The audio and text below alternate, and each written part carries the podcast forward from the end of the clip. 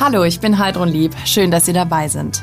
Heute sprechen wir bei Alpha und Omega mit dem Paralympics-Schwimmer Josia Topf und seiner Mutter Wiebke. Herzlich willkommen. Er hat keine Arme, keine Kniegelenke und unterschiedlich lange Beine. Für Josia Topf ist das aber kein Hindernis. Er ist mittlerweile 19 Jahre alt und Profischwimmer. Trotz seiner Einschränkungen nimmt er sehr erfolgreich an internationalen Wettkämpfen teil und holte bei der diesjährigen Schwimm-WM sogar die Silbermedaille. Seine Mutter Wiebke Topf ist Tanzpädagogin. Dass Josia eine Behinderung hat, war für die damals 30-Jährige ein Schock. Heute ist sie nicht nur bei allen Wettkämpfen dabei, sondern auch im Alltag immer an der Seite von Josia und damit herzlich willkommen bei Alpha und Omega. Josia, wie reagieren die Menschen denn, wenn du sagst, dass du Profischwimmer bist?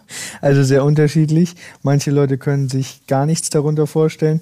Manche Leute versuchen sich von vornherein was vorzustellen und dann reden einfach drauf los.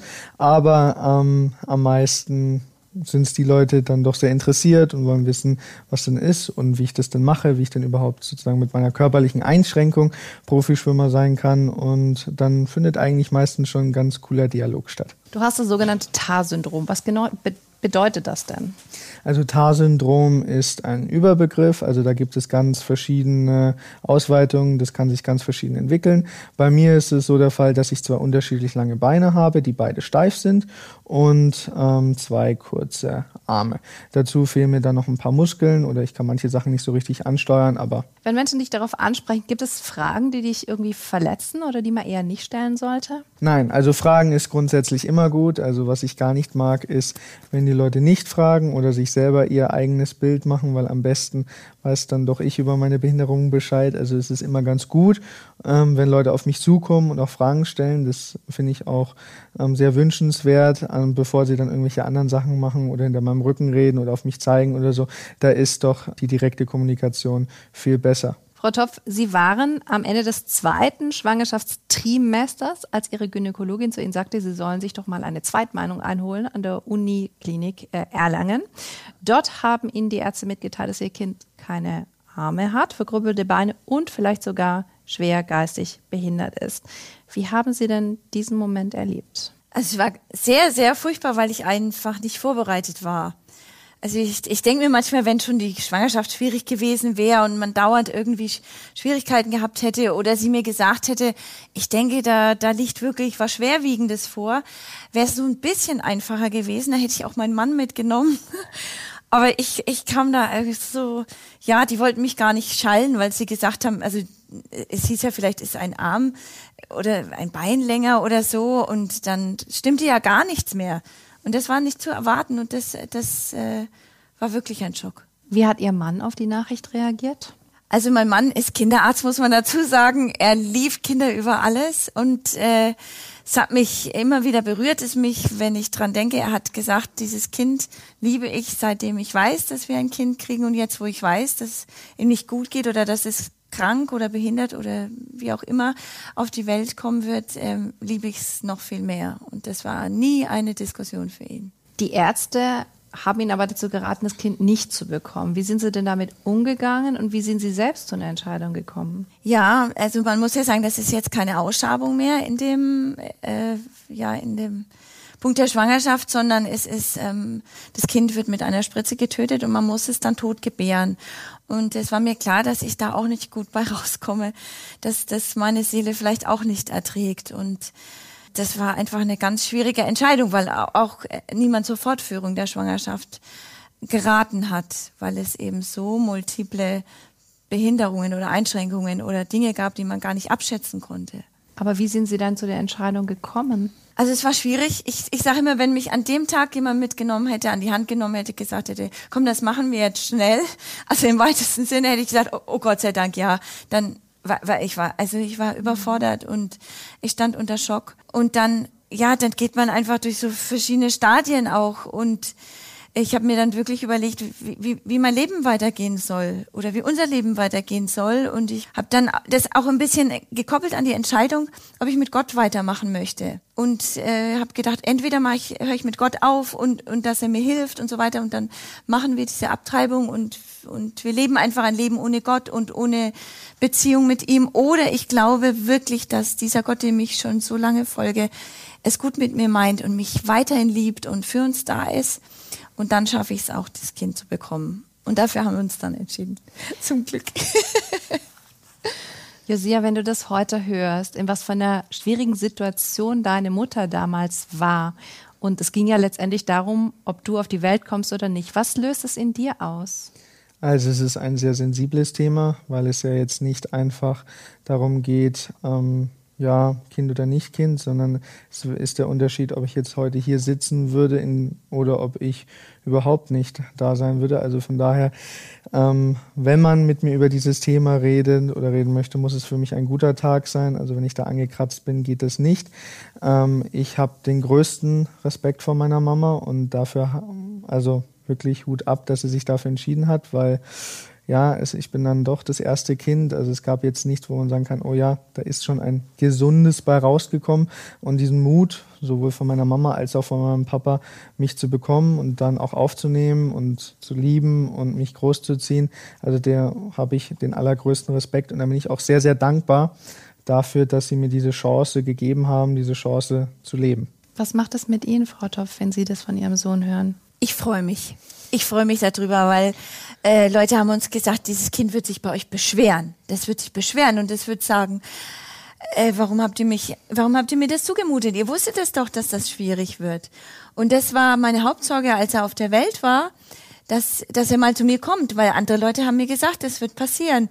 Und dann habe ich ihn immer abends gefragt, hattest du heute einen schönen Tag und geht's dir gut und hattest du heute einen schönen Tag? Und dann hat er irgendwann mal gesagt, Mama, es nervt mich, warum fragst du dauernd, ob ich einen schönen Tag hatte? Ähm, es geht mir super gut, mein Leben ist toll. Ähm, ja, und es ist einfach ja auch so leicht gewesen, weil dieses Kind, also es kommen nachher ja noch Fotos, der, der war und ist zum Anbeißen süß. Gesehen, wann hast du denn gemerkt, dass du anders bist als andere Kinder? Erinnerst du dich an diesen Moment, wo du das so wirklich mal realisiert hast?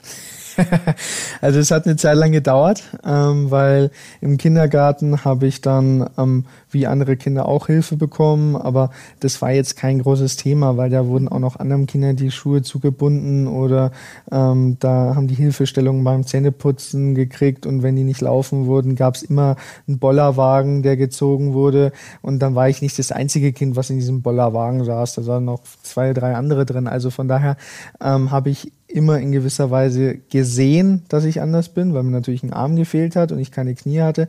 Aber von dem, wie ich aufgenommen wurde und von dem, wie ähm, meine Umwelt auf mich zugegangen ist und wie auch von den Freundschaften her. Also ich habe ganz normale Freundschaften geschlossen. Ich habe mittlerweile mehr Freunde mit Nichtbehinderten als mit Behinderten. Also von daher, ähm, das war ganz normal, easy peasy, da gab es kein Problem.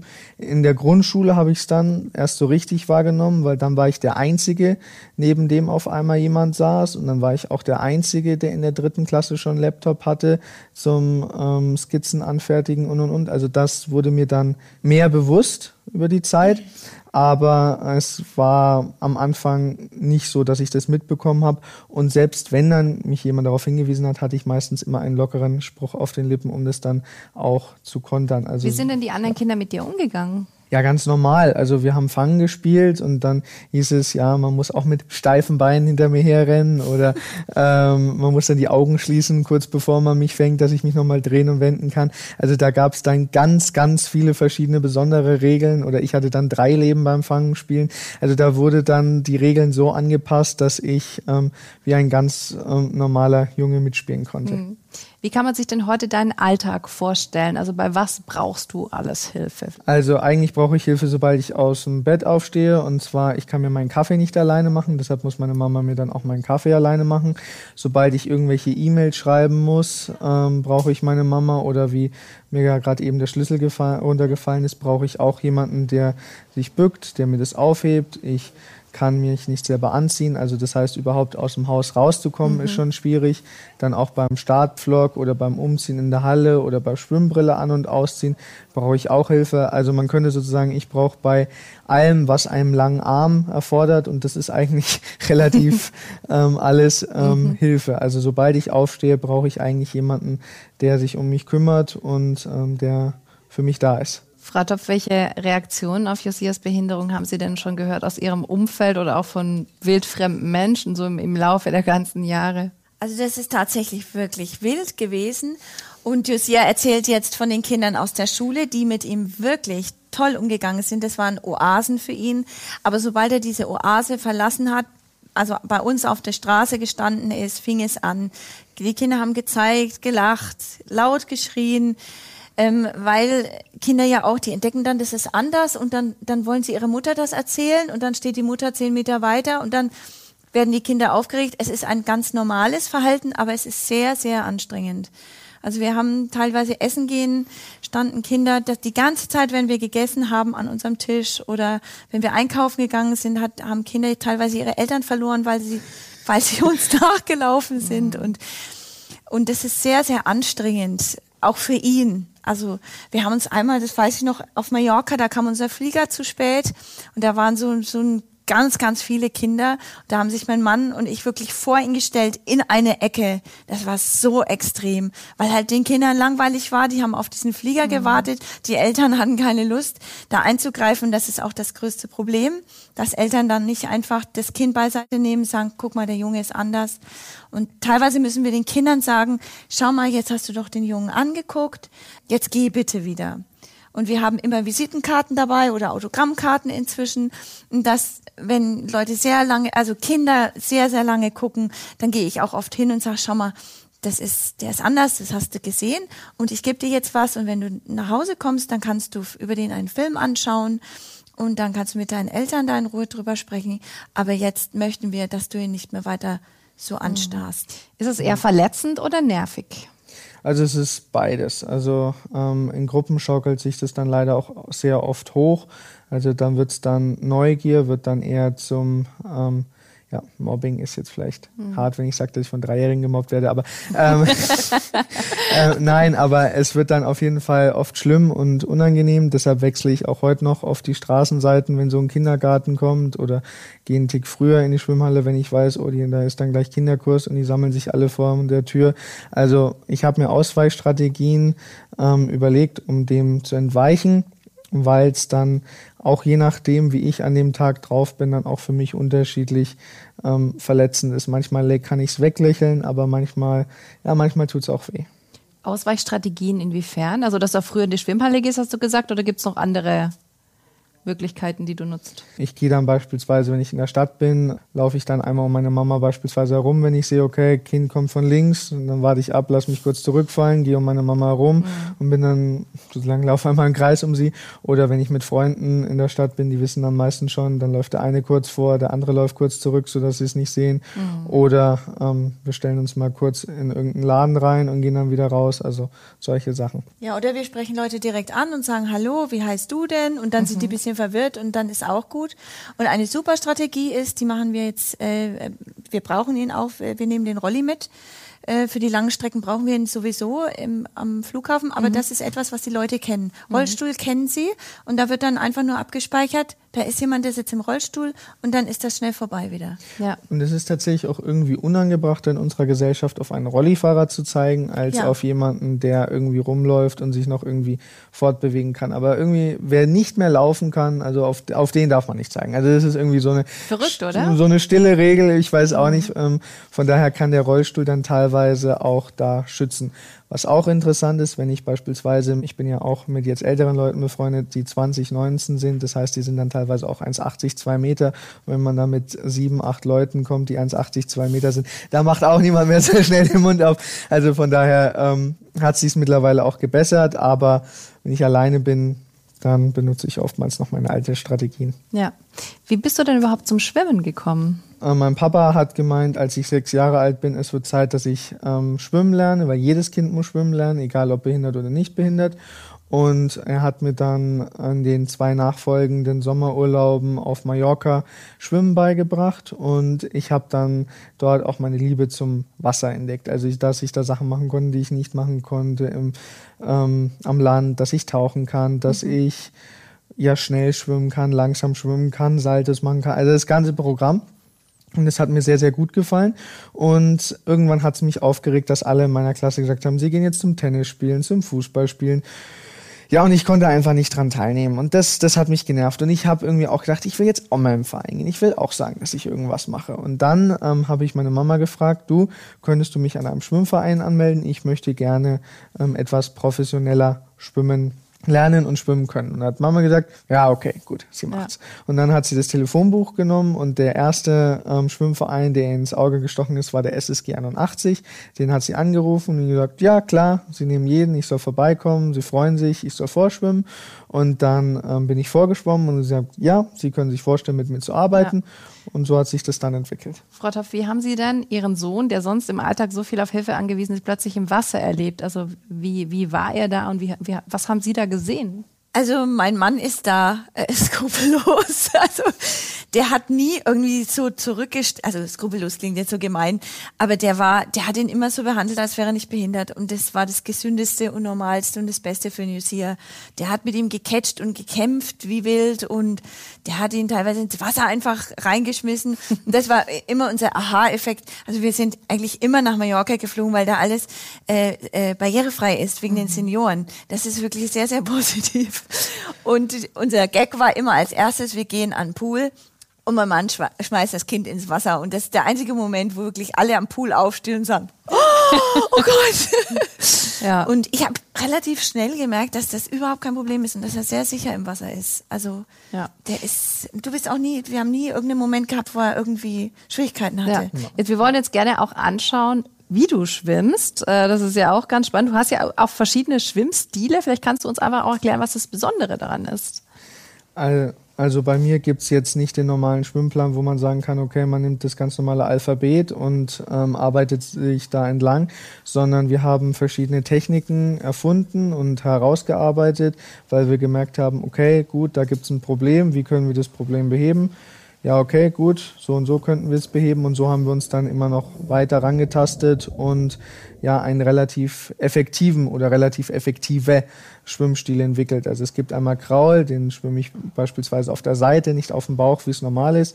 Oder ich mache alle meine Lagen in Delfin Kicks, gut, außer Brust, dann mache ich einen Brustzug, der ist tatsächlich sogar noch relativ normal. Mhm. Aber ansonsten schwimme ich alle meine Lagen in Delfin und beispielsweise Kraul dann auf der Seite und Rücken dann mit normalen Delfin Kicks. Mhm. Du schwimmst jetzt seit zehn Jahren ungefähr professionell und auch in internationalen Wettkämpfen. Was bedeutet das denn? Was musst du tun, damit du erfolgreich bist dort? Also das variiert natürlich auch, wie die Konkurrenz da ähm, vertreten ist und wie gut sie drauf sind. Deshalb konzentriere ich mich eher auf mich, guck, ähm, wie ich an dem Tag drauf bin, fokussiere mich auf meine Schwächen, gehe es nochmal im Kopf durch, was ich besser machen muss, was ich besser machen kann und ähm, versuche dann jeden Tag gesehen. Ja, Ach so, Entschuldigung. Training, genau. Was musst du dafür tun? Einfach Training. Früh Ach so, ja, ja. ähm, nein, also ähm, es ist schon harte Arbeit. Also ich trainiere ja. achtmal in der Woche und das ist nur Wasser. Da kommen noch ähm, vier bis fünf Krafteinheiten obendrauf. Das heißt, ich bin dann schon 13 bis 14 Mal gut unterwegs mit Training und von dem Training her habe ich Dienstag und Donnerstag immer zweimal und da beginnt dann der Tag auch schon mal um ja, sechs, beziehungsweise um fünf stehe ich dann mhm. auf, ähm, um sechs geht's ins Wasser und dann abends um 18 bis 19.30 Uhr nochmal. Also das sind dann schon lange Tage. Frau Topp, wie stolz macht Sie denn der sportliche Erfolg Ihres Sohnes? Also ich finde es cool, dass er einfach eine Leidenschaft gefunden hat. Und mich freut es immer, immer wieder, dass er so diszipliniert ist, weil er sich in diesen Sport verliebt hat. Das sagt er immer wieder. Und das ist, finde ich, was ganz Angenehmes. Er ist nicht so verbissen und sagt, ah, und das, sondern er liebt es einfach. Mhm. Er liebt es und deshalb unterstütze ich das. Hätten Sie das jemals gedacht, dass er sowas erreichen könnte auch? Nein, also das, man, man, man ist ja, wie gesagt, wir haben ein Fest gefeiert, als er gestanden ist das erste Mal, ja, mhm. nach schwierigen Operationen. Beide Beine sind durchsägt worden, neu zusammengesetzt worden. Also wir haben gefeiert, als er sich hinstellen konnte. Dann haben wir gefeiert, als er Schritte gehen konnte. Dann haben wir gefeiert, als er einen Ball treten konnte. Also wir haben so viele Momente gehabt, wo wir einfach gedacht haben, Wahnsinn, was macht er? Er hat, es gibt ein Video, da, da schießt er einen Basketball äh, in den Korb. Er spielt Tisch. Ja, wirfst du. Er spielt Tischtennis. Das ist, das ist der Wahnsinn, wenn man ihm dazu schaut. Mhm. Und das ist etwas, wo ich, ich bin total begeistert von ihm. Du studierst mittlerweile Jura an der Uni, du gehst ja alleine hin. Wie gut funktioniert das und was ist dein Ziel mit dem Jura?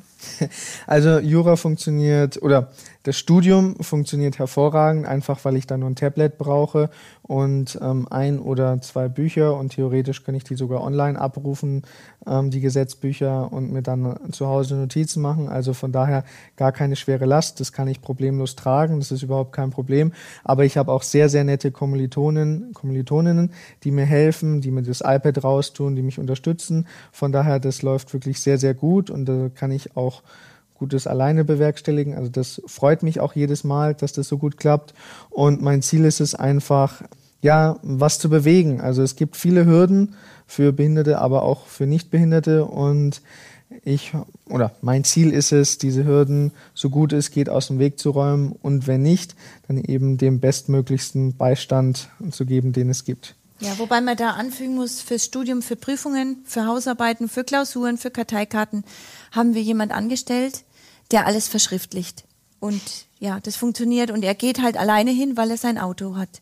Sonst müsste ich ihn immer bringen. Das Auto war auch ein aufregendes Erlebnis, kann man sagen. Ne? Das wurde ja extra umgebaut für dich. Was wurde da gemacht, dass du damit fahren kannst? Es wurde ein kleiner Motor unter das Lenkrad eingebaut und der wurde dann verbunden einmal mit Gasbremse und mit zwei Joysticks. Und wenn ich den linken Joystick in der Hand habe, kann ich, ähm, indem ich ihn nach links und rechts bewege, lenke. Und mit dem rechten Joystick bremse ich oder gebe Gas. Mhm. Also wenn ich ihn nach hinten ziehe, gebe ich Gas. Wenn ich ihn nach vorne drücke, bremse ich. Und den Rest wie am Fahrstufe einstellen, Klima oder Scheibenwischer oder auch Blinker mache ich dann alles per Sprachsteuerung. Wie glücklich macht dich das, wenn oh, du Auto fahren kannst? Ich liebe mein Auto. Also mein Auto ist wirklich, also ich weiß vielleicht nicht genau, wie meine Behinderung heißt, aber ich kann Ihnen sofort den per Kilometerstand meines Autos sagen. Nein, also ich liebe dieses Auto wirklich sehr. Das ist ähm, ein riesiges Gefühl von Freiheit und es ist einfach unglaublich, wenn ich dann in der Früh, ähm, wenn es noch neblig ist, ja. alleine ins Auto steige und alleine dann in die Schwimmhalle fahre. Also es ist eins der größten ähm, Freiheitsgefühle, die ich bisher mhm. in meinem Leben erfahren durfte. Frau Topf, wenn man Sie so zusammen erlebt, das ist so schön. Ne? Sie wirken auch so glücklich. Aber trotz allem hat, haben die ganzen Jahre ja auch sehr viel Kraft gekostet. Das waren mit Sicherheit sehr viele Situationen dabei, die auch nicht einfach waren. Woher haben Sie all die Jahre die Kraft dafür genommen? Also ein Punkt ist ganz sicher, dass wir, das sage ich immer wieder, wir haben uns in dieses Kind verliebt. Und ähm, wenn man nicht eine Verpflichtung verspürt, jemandem etwas Gutes zu tun, sondern wenn man es aus Liebe tut, dann ist es sehr viel einfacher. Wir wissen manche, äh, manchmal sagen mein Mann und ich, wir wissen nicht, wie wir es überstanden haben, weil wir haben wirklich großes Leid erlebt. Wir waren die ersten drei Jahre fast ununterbrochen in der Klinik. Wir haben unser Kind irgendwo abgegeben und es kam zersägt, wieder neu zusammengesetzt. Und ich habe wirklich sehr, sehr viel gelernt in meinem Glauben und in der Beziehung mit Jesus, ähm, das durchzuhalten und das Leid auch anders zu betrachten und ganz hundertprozentig zu wissen, ähm, das Leid geht vielleicht nicht weg oder die Umstände verändern sich nicht, aber Gott ist bei mir und mit mir und das verändert alles. Sie haben ja auch ein Buch geschrieben. Warum war Ihnen das wichtig? Ich muss fairerweise sagen, es ist ein bisschen entstanden, weil ich Langeweile hatte. Das erste Mal, seit Lucia auf der Welt war. Mhm. Es war Corona-Krise und Lucia konnte nicht schwimmen. Und er hat jeden Tag bis um elf geschlafen. Und mir war echt das erste Mal in meinem Leben langweilig. Und dann habe ich, ich halte Vorträge über, ähm, wie Christen mit Leid umgehen und ähm, ja, was das mit uns macht. Mhm. Und dann habe ich gedacht, Mensch, diese ganzen Geschichten, die ich da erzähle auf den Vorträgen, die entfallen mir vielleicht, wenn ich jetzt lange keine Vorträge halte. Und dann habe ich wirklich fast aus Versehen ein Buch geschrieben. Mhm. Josia, hattest du manchmal mit Gott? Ähm, du bist ja auch sehr gläubig oder hattest du manchmal, weil du keine Arme hast? Also hadern ist das falsche Wort. Ähm, ich vertraue ihm dazu sehr, als dass ich wirklich böse sein kann. Natürlich hinterfrage ich es ähm, und an manchen Tagen mehr, an manchen Tagen weniger.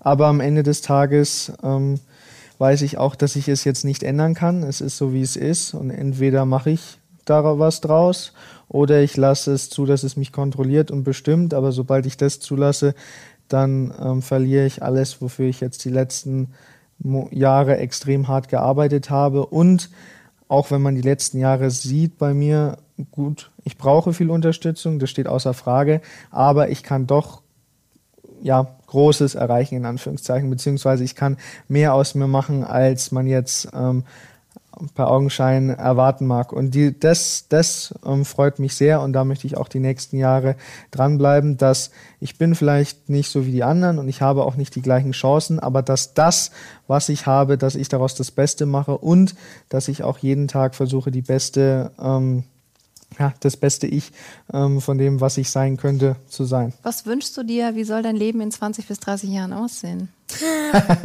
das weiß ich ehrlich gesagt selber noch nicht. Ähm, ich habe mir, als ich klein war, immer ganz konkrete Pläne gemacht und gesagt, ja, mit 20 bin ich das und mit 30 dann das und da. Und dann habe ich gemerkt, es ist, es funktioniert nicht. Es kommt immer anders, wie man denkt. Von daher lasse ich mich da treiben, ähm, vertraue auf Gott und setze da auch mein Vertrauen drauf und hoffe, dass er mir im richtigen Moment die Türen öffnet. Und ansonsten, was passiert, passiert. Und dann schauen wir mal, wie es läuft. Frau Topf, was wünschen Sie sich für Ihren Sohn?